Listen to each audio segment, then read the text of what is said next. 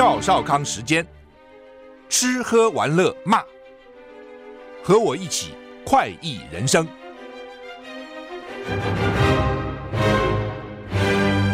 我是赵少康，欢迎来到赵少康时间的现场。台北股市现在跌七十点啊，台股昨天跌了八十五点啊，那么现在跌了七十点，两天加起来跌了一百五十五点。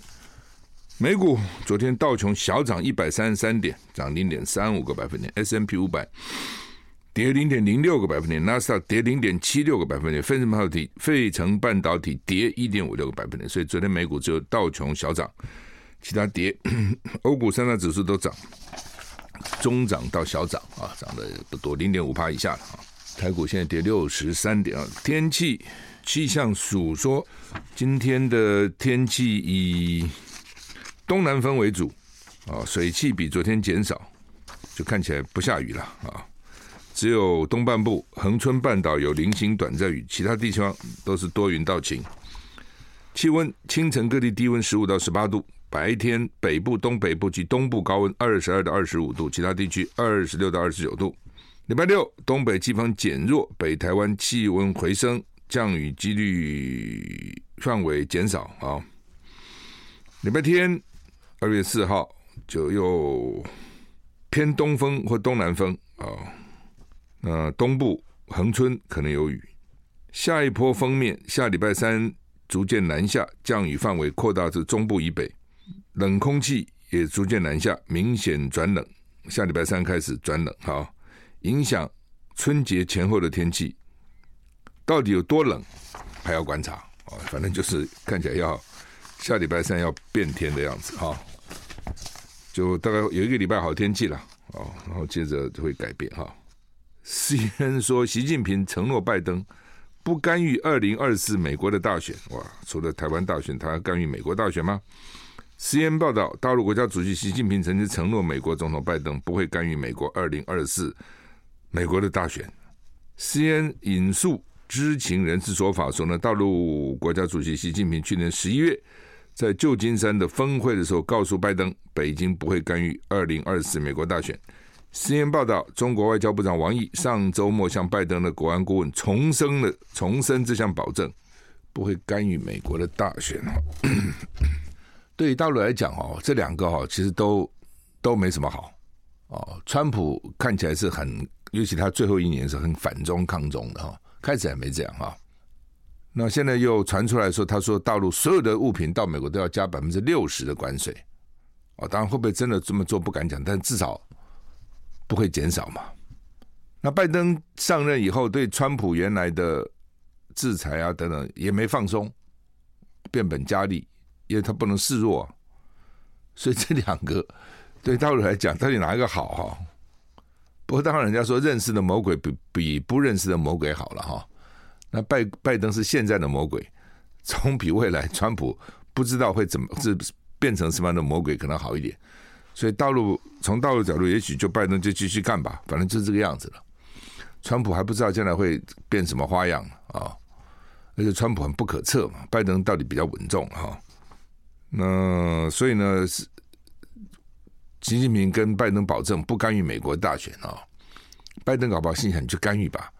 你干预让川普落选，帮助我吧。就像当时川普跟那个希拉里选举的时候，都说俄罗斯是帮助川普的，有没有效？还是有一点效啊？这不能说都没效哈。尤其这种大国之间的角力哈。习近平跟拜登去年十一月在旧金山湾区费罗利庄园举行会谈，那当时没有曝光 NCC 现在讲的内容，就是不干预啊。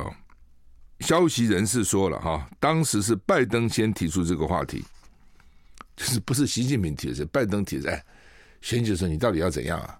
你会干来干预我们吗？习近平不会。不两人对这个问题的交流很简短。上个周末在曼谷，美国国安顾问苏利文跟中国外长王毅会面的时候，苏利文又提起这个话题。王毅提出了同样的保证，北京不会干预今年秋天的美国大选。第 第一个就是说，北京如果要干预，要怎么干预了？第二个呢，北京如果真的要干预，他会支持谁？第三个，北京如果真的想干预，他会告诉美国说我要干预吗？时间报道说，这些讨论就表明中美关系变得多么让人担忧，也表明从二零一六年俄罗斯情报机构骇客入侵民主党全国委员会，并且公布破坏时任总统候选人希拉里竞选活动的电子邮件以来，美国官员对外国干预选举仍然保持警惕。有美国官员说，俄罗斯在干预美国选举这件事比中国积极。但也有迹象表明，北京的态度转趋积极，尤其锁定美国选民跟候选人。就你看我刚刚讲的，就是因为俄罗斯那件事情，他们现在记忆深刻啊、哦，发觉说俄罗斯都能够这样干预啊、哦，所以呢就紧张了啊、哦。那说大陆原来对美国的选举没有那么没有那么有兴趣了，但现在看起来呢，诶，搞不好前面有样学样啊。第二点就是，你美国换了总统，对美国对大陆影响大了，所以他也想干预。这新闻就这个意思了。约旦美军遇遇袭不是死了三个人吗？拜登说已经决定如何回应。约旦美军基地被亲伊朗民兵无人机攻击，造成三死数十伤，三四十个受伤。美国总统拜登今天说他已经决定好如何回应。他认为提供武器给民兵的伊朗应该要为攻击事件负责。哦，就是伊朗虽然也不想介入这个事情，但是呢，美国就说你也得负责，你不要逃，你给他武器啊、伊朗还到处给武器哦，显然这个伊朗蛮有钱的、哦，因为什么？因为他产油。拜登表示他已经决定美国将如何应对在约旦造成三名美军死亡的无人机攻击，但没有详细说明。他补充：我们不需要在中东爆发更广泛的战争。那记者问呢、伊朗是不是应该受到指责？拜登回答：“我确实认为他们负有责任，因为他向因为他们向肇事者提供武器。但是先前伊朗已经否认说我们没有参与这个事情了，就是说他有可能提供武器，但这件事情不是他做的，意思就这样啊。”白宫安全委员会发言人科比表示，美国可能会采取分级方式应对，不只是一次行动，一次又一次。在一段时间内采取多重行动，要确保继续削弱这些组织可以用来对付我们部队跟设施的能力。科比还说，总统将尽其所能保护美国的军队跟设施，并且照顾国家安全。废话，总统当然要做这些事情啊。就是说呢，这个在一定的时间里面就多次来，一次炸、两次炸、三次炸，一定要呢把你搞死的人呢超过我们的美军死伤的人啊才可以。BBC 报道，拜登。有多种选择，包括对伊朗盟友的某基地跟指挥官进行报复性打击，杀你几个指挥官；也有可能对驻伊拉克或叙利亚的伊斯兰革命卫队高级指挥官，啊，针对他打击。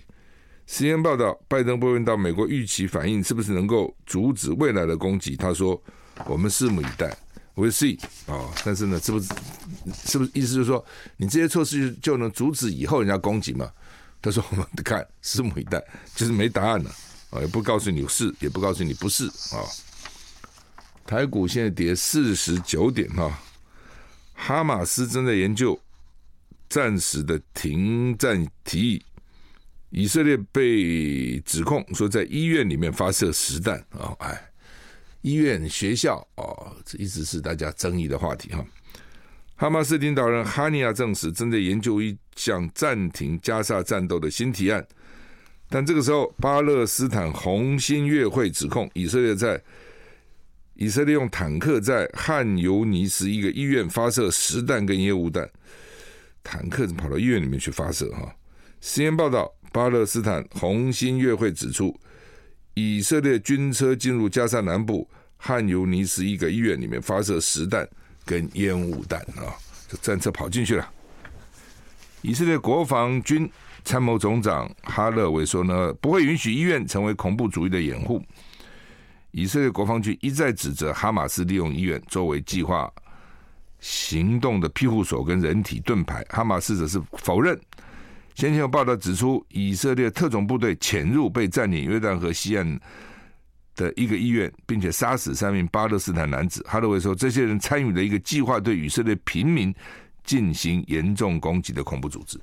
我现在反正就是啊，就我是讲你啊，你这有问题，医院里面藏的人啊，要打打我，我就把你给杀了啊。要不要证据呢？也不见得要证据啊，证据大家也不见得相信。反正怎么怎么说就怎么样啊。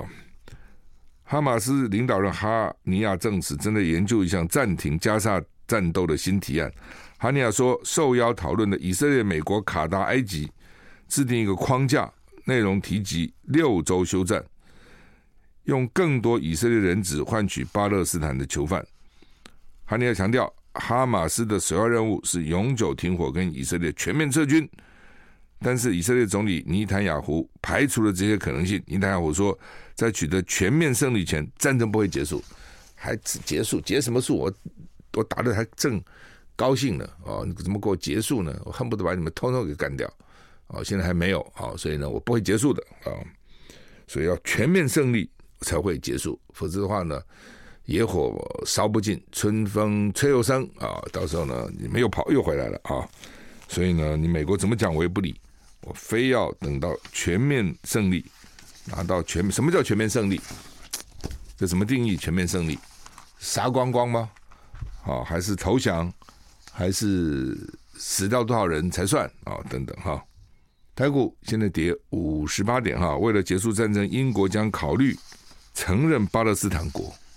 哦，之前他们都不承认巴勒斯坦国啊。那以色列到现在强烈反对什么两国，什么成立巴勒斯坦国？哦，没有巴勒斯坦国。啊，我们休息一下再回来。I like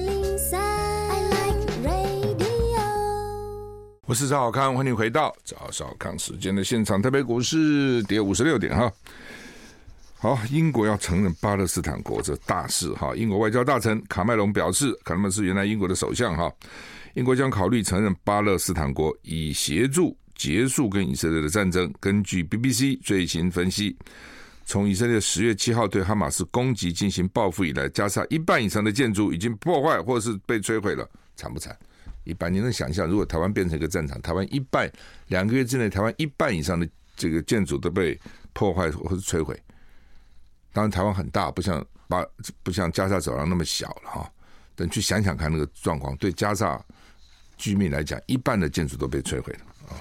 两个月，十月七号、十一月七号、十二月七号，一月呃三个月了，哦，三个月了，三个月，快四个月了哈，一打打真久哈，当时以为这这很快就结束这个战争啊，就没想到打这么久。乌克兰俄乌也两年了，也也两年了哈，二月初就两年了。英国外交大臣卡麦隆在伦敦对阿拉伯大使表示，英国正考虑承认巴勒斯坦国，以协助结束跟以色列的战争。卡梅隆说，此举有助于使两国解决方案成为结束战争不可逆转的进程。问题是你承认他，以色列不承认啊！啊，CNN 报道，在美国推动两国解决方案之际，以色列总理尼坦雅胡拒绝了巴勒斯坦主权的想法。暗示以色列的安全需求将与巴勒斯坦的国家地位不相容。你成一个国家，我更受不了这意思啊！战火无情。BBC 报道，去年十二月以来，加萨南部跟中部的轰炸加剧。汉尤尼斯这个市在以色列军事行动中首当其冲。以色列一再要求加萨人为了自身安全向南迁移。加萨各地的住宅区已经成为废墟。过去繁忙的购物街变成瓦砾，大学跟农田都被摧毁。联合国指出，加沙人口八成以上，大概一百七十万流离失所，其中将近一半挤在加沙走廊最南端。BBC 获得的卫星数据分析显示，加沙建筑的五十趴到六十一趴已经遭到损坏或摧毁，惨不惨？就到叫他们到南部，叫到南部，南部。好像偶尔有听到也在打哦，以色列也在打，把他们都赶到南部去，然后再打南部哦。北韩证实发射了剑狮啊二巡弋飞弹，料化提高战略打击能力。北韩官媒朝中社证实，北韩人民军昨天一月三十号在朝鲜半岛西部海域进行巡弋飞弹剑狮二，剑狮就是那个。像失去的失没有那个头了啊，像是也是个弓箭头，剑狮二的发射训练，人民人民军，反正你看啊，这种共产国家社会主义一定就是人民至上啊，人民人民怎样，人民怎么样，人民啊，这个他他叫人民军啊，人老共叫做人民解放军啊，人民军总参谋长指称，这个训练有助验证军队快速反应以及提高战略打击能力，但也强调没有对任何邻国安全带来不利的影响。有关人士推测，这个箭矢二的正常飞行距离是两千公里，很远呢。这次是北韩本月以来第三次发射巡弋飞弹。北韩二十四号向西部海域发射多枚新型战略巡弋飞弹。火箭十三三一，二十八号又试射两枚同款的浅色型巡弋飞弹，一下在地地面射，一下在海海底射啊。对北韩在短期内集中试射这个巡弋飞弹，分析认为意在升级飞弹的性能。南韩合同参谋本部表示，韩军正在加强监视跟戒备。并且跟美方密切合作，关注北韩的相关活动。所以北韩在这个地方哈，从来没有就平静过，三不五时就给你搞一个花样，三不五时搞一个花样哈。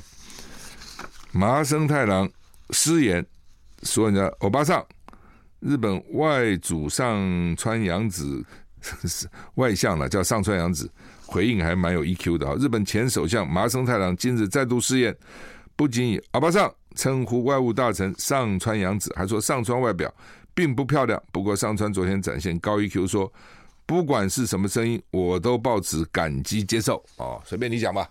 啊，日本富士新闻网说呢，自民党副总裁麻生太郎一月二十八号在福冈县演讲时，以欧巴桑称呼上川阳子。不仅如此，麻生还两度口误，把上川念成上村，甚至还评论上川的外表不算漂亮。虽然说麻生发言整体来说是称赞上川，但是引发日本政坛及社会批评。NHK 报道，上川洋子三十日在记者会上对此表示：“我知道有各种意见与声音，但不管是什么声音，我都抱持感激接受。”哦，哎，就是去批评一个女性的外貌，哈，是很不礼貌的了。然后，尤其是还是外交部长，哎，哦，外务大臣，哎。哦，那他说通篇来讲是称赞，什么意思呢？就这个上川阳子这个阿巴上，啊，虽然外表长得不怎么样，可是能力还不错啊。最近几件事情呢，哎，做的也还可以，类似这样了。就说他基本上他并不是要骂他，他基本是要肯定他，只是中间就提到啊，这个阿巴上啊，然后呢长得也不怎么样啊。没有什么好看啊，等类似这样啊。丘吉尔曾经干过一次事情，因为丘吉尔，英国首相丘吉尔，丘吉尔讲话很刻薄的了啊，写文章什么写的很好。丘吉尔有一次，因为英国国会是上午不开会，下午开会，上午就让部长去办公，下午开始开，开到多晚都可以，晚上都可以，如果没有讨论完就继续开啊。那丘吉尔中午喜欢去喝酒。喝得醉醺醺的，丘吉尔什么都干，抽抽烟、喝酒，反正什么都来。奇怪了，那么胖啊，还活那么老。那 他他喝酒喝得满脸通红，反对党一个女议员就开始骂他：“哦，你这什么样子嘛？到国会来，你喝得那个醉醺醺的，哦，反正就痛骂他。那他怎么回击呢？休息下再回来。”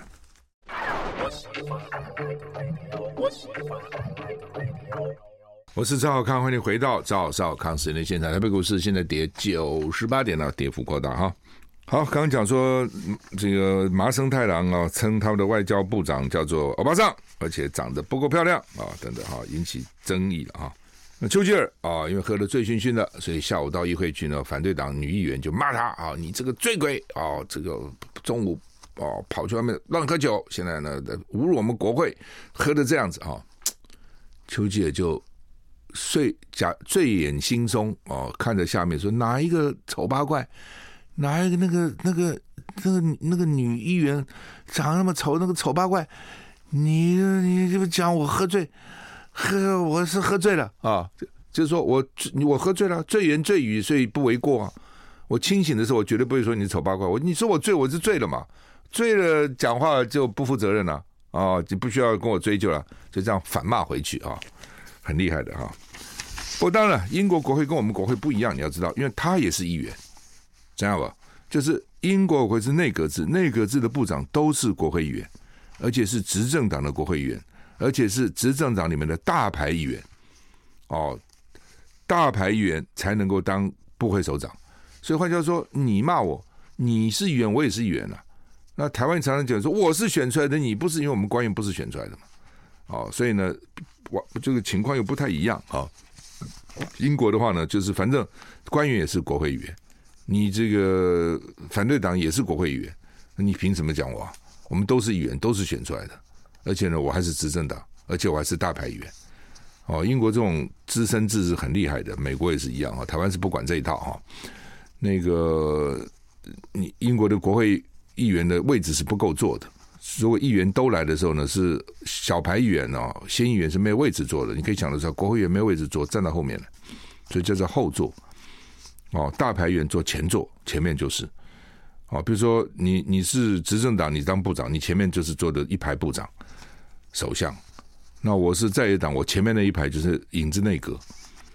哦，将来我若执政，这一排就是将来就是不会首长。哦，他们很清楚的啊。哦好吧，这这个常常听到这种事情啊。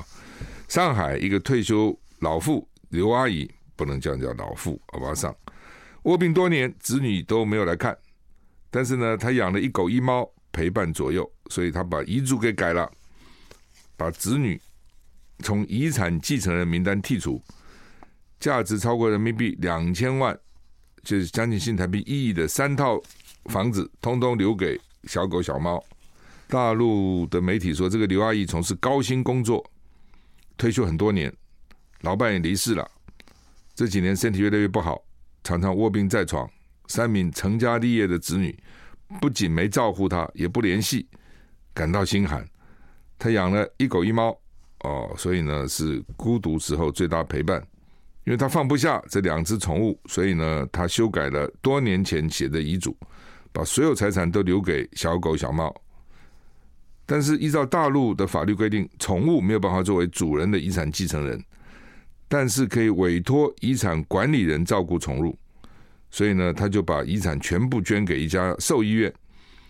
那但是这个兽医院要照顾他的宠物及宠物的后代哦。他三名子女得到消息后，都对他妈妈的决定感到无言啊，那无言也没办法啊，就是。国外常常有时候也是这样的，哦，国外也是这样啊。那 我那天听那个赵春山讲一个故事，他说赵春山教授，他他很多年以前在在哪里啊？在美国，在欧洲，伦敦啊、巴黎啊，去吃饭，那个高级餐厅，突然发觉一个很面熟的一个人进来了，亚兰德伦，哦，知道这个当时很有名的男男明星。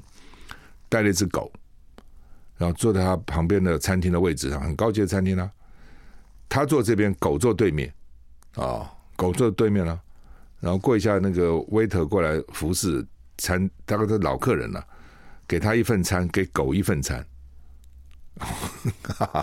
啊、这我听觉听起来也觉得蛮有趣的，你不觉得？我想也因为是亚兰德伦然后是餐厅也就算了哈，这么大牌的明星，那是几乎是全世界最大牌的明星之一。那带他的狗哈，那在台湾也不可以哦。台湾你这个遗产不能说哦，有些国家可以的啊。我不爽你，我一毛都不给你，我爱给谁给谁。台湾不行啊。我们的法律呢，你这个遗产它它有一个分配的方法啊。然后呢，这个就算你再不爽这个人，哦，他也可以得他的应继分，他他可以得到二分之一了。就就是比如你三个子女。啊，应该是分三分之一。如果你很不喜欢这个人，他至少可以拿六分之一，三分之一的二分之一啊。不，我们的遗产对配偶是非常优优惠的，就是第一本第一个配偶先分一半。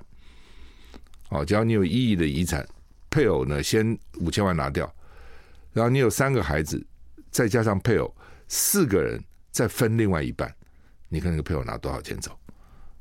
哦，我们的法律很保护配偶的哈。子女还不分不了那么多哈，但是呢，你可以不这样分，但是呢，至少他可以拿到他应该得的一半。好，台股现在跌九十一点哈。中国时报、联合报今天头版都登了同样的新闻了哦，就是呢，大陆有一个叫 M 五零三航线，就是这个航线呢，很靠近海峡中线，这样讲好了。那以前这个航线也吵来吵去，吵过很多次的了。哦，当然这个基本上是一个民航机的航线，并不是军机，军机才不管你什么中线不中线，那说过来就过来了。所以其实争这个也没什么意思。民航机是怎样，对不对？你说怕它木马屠城，到时候变成军机，它现在军机就没给没事给你过来了嘛。以前吵来吵去是因为基本上大家有个默契，他的军机不过来，你的军机不过去，所以还有一点道理。从佩洛西来了以后，他这个军机就常常经过了，常常经过了，那又怎样呢？他就造成一个既成事实啊，在台海周边还有四艘这个军舰，他现在已经定期在那个地方了，变成一个新常态了。美国又能怎样呢？那当然他也没怎样，他就摆那儿哦，就万一打起来，他也许可以产生一些吓阻作用，特别对美国想要过来哦。但是现在没打，他也没怎样啊，哦，他摆那里啊，啊，你要讲他，你怎么讲呢？他说我放那个地方不行吗？那这条五零三航线之前就吵，哦，现在呢说呢，他本来呢他们就是向向大陆走六海里，偏大陆六海里，偏到那边去。现 I like 103, I like radio。我是赵小康，欢迎回到赵小康时间的现场，台北股市。跌八十七点哈，好，刚刚讲这个 M 五零三航线呢，原来呢就等于是他客气一点啊，就往我们说嘛，你太靠近我们中线了，他就往大陆偏六海里，六海里其实也不大了哈，但是是稍微表示一点，现在不不靠六海里了，哦，我就这个越非常靠近中线，最离开中最离最近的地方只有七点八公里，对飞机来讲七点八公里那是不是个距离？最近只有这样哈，那大陆是说，呃，为什么要这样呢？说因为这样的话呢，增加空域，呃，疏散拥挤的空中交通啊，反正他怎么讲都有他的讲法了哈。那陆委会就痛批说你是改变台海现状啊，他也不跟你商量哦，可能就干了，你骂归骂吧，就是这样子了。就这些都是赖清德当选以后的各种，比如说丢掉什么诺鲁啦，哦，现在图瓦鲁也危险啦，哦，他军演呐，搞这个搞那个，反正就在搞啊。他也不给你声张，看起来他现在没有大声的跟你吵架啊，他就干了啊。那将来这个 F 法啦，还有其他的问题呢，可能一个个都会出来哈。反正他就 他就觉得说了啊，我对你台湾让利，对你好也没什么用啊。那每年赚我那么多钱。啊、哦，还台独，还往台独偏啊，所以算了啊。当然有两种讲法了，一种是好了，那就取消看台湾怎样；一种是说可以对台湾更好嘛，再好再好一些啊、那大陆的你可以知道，它里面一定有不同意见了啊、里面一定有认为说应该对台湾台湾怀柔的，也有认为对台湾应该强硬的啊、一定是都有的啊、好，那么昨天有讲说马斯克说他的这个公司啊叫 Neuralink。植入晶片成功，今天各媒体也都报道，因为我们都快嘛，我们广播是很快。呃，主要是说他这个瘫痪的人能能够用他的思绪来遥控电脑，啊，用思绪来遥控啊。但是不是因此人就瘫痪就不瘫痪了呢？好像看起来也没有啊。是不是脑受损伤损伤的人就恢复了原来的功能呢？目前我看好像没有哦，只是说呢，他就你可以去控制电脑哦，不用手动，用脑去动哦，类似这样哦。我当然可能已经是很大的一个突破了啊。柯文哲现在正在开记者会了哈，他们要就本来九点半才要告诉我们他们到底要怎样哈，院长、副院长到底要怎样哈。那院长、副院长重不重要？是看你怎么看啊。有人说很重要，有人说不重要。呃，从表面上看，就是个仪式，仪式上的主席嘛。礼通常是礼拜二、礼拜五立法院开院会，那这个院长就要主持议会议了。哦，你问我觉得蛮无聊的啦。哦，坐在那个台上，对不对？也不能轻易下来。哦，但是呢，他的功能就是部会首长还都要拜托他，很多案子。对不对？怎么排？哦，那另外呢？真的到什么关键事是不是要敲锤？所以大家协商还要敲锤，要表决哦，等等哈。院长他主持议事，他有他一定的功能在啊。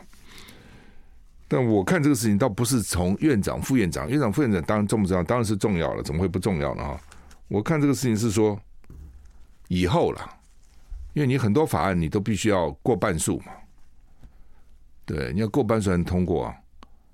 那你过半数，你必须要跟民政党合作。很多政策、很多法案其实蛮重要的，所以如果说你不合作，你可能也通不过。哦，就怕这样啊！所以呢，院长、副院长合作只是一个开始了哦。当然也不表示院长、副院长合作以后什么事都可以合作。哦，民政党也有它的主体性，也有它不同的考量。哦，它里面成分也复杂，有绿过来的，有蓝过来的哈。不过总是这是一个开始嘛啊。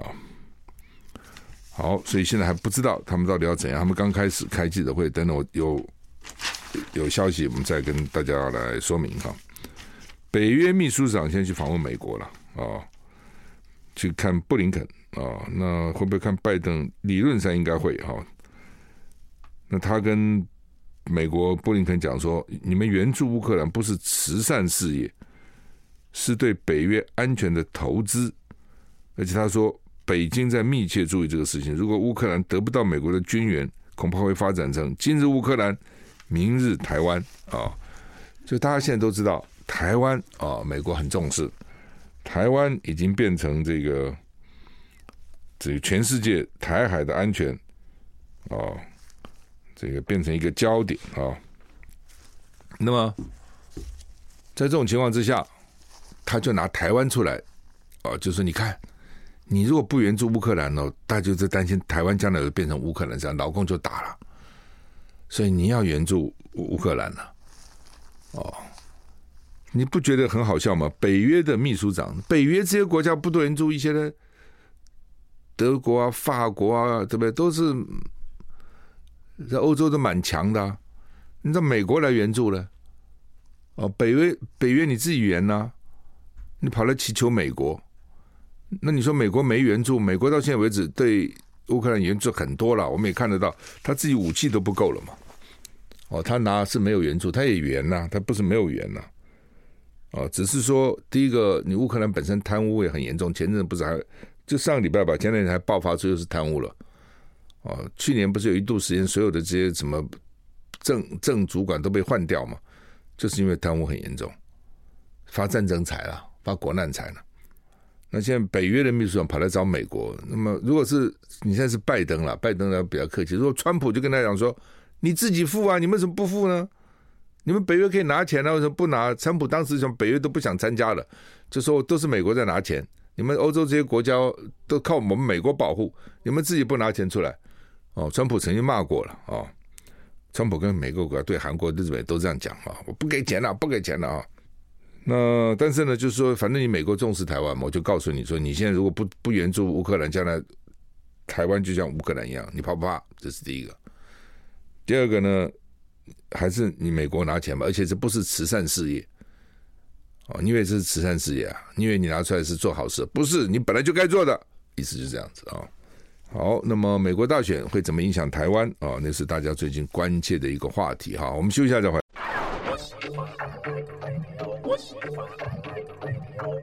我是赵少康，欢迎回到赵少康时间的现场。台北股市现在跌八十六点哈。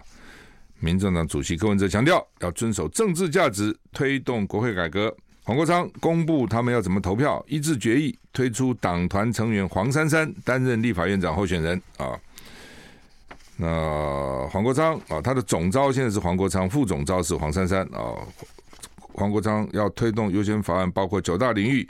国会听证调查权、吹哨者保护法、囤房税、空屋税、平价住宅改革、劳保年金、降低主工会门槛、学校营养午餐法、师生比、推电推动广电三法修正啊，是他们的九大领域啊。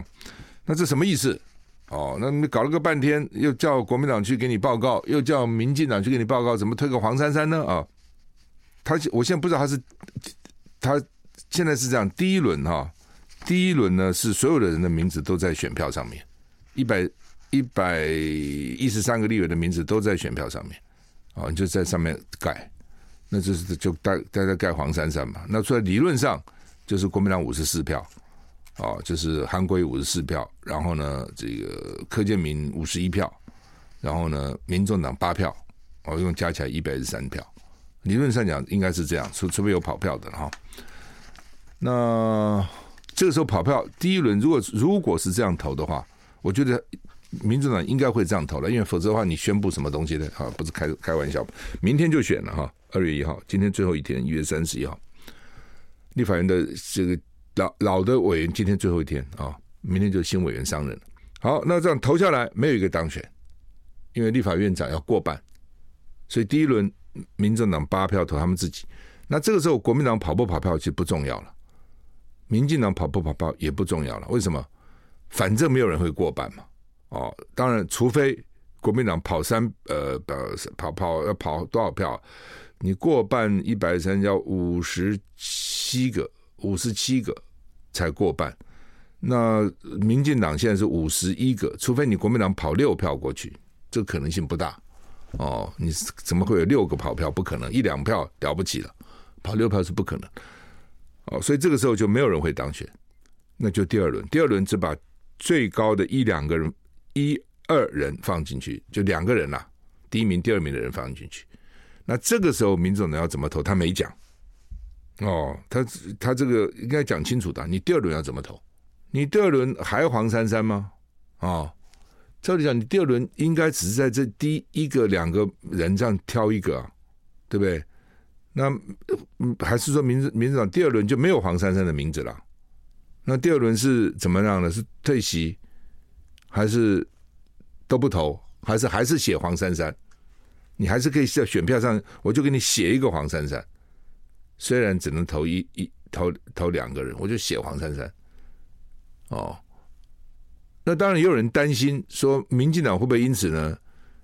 为了不要不让这个江启臣，为了不让韩国瑜就第二轮投票，不让韩国瑜当立法院长，所以呢，民进党通通来投黄珊珊。但是理论上说，票上没有黄珊珊名字了啊，票上没有了。那这个时候，你怎么民进党来投黄珊珊呢？这个很怪啊。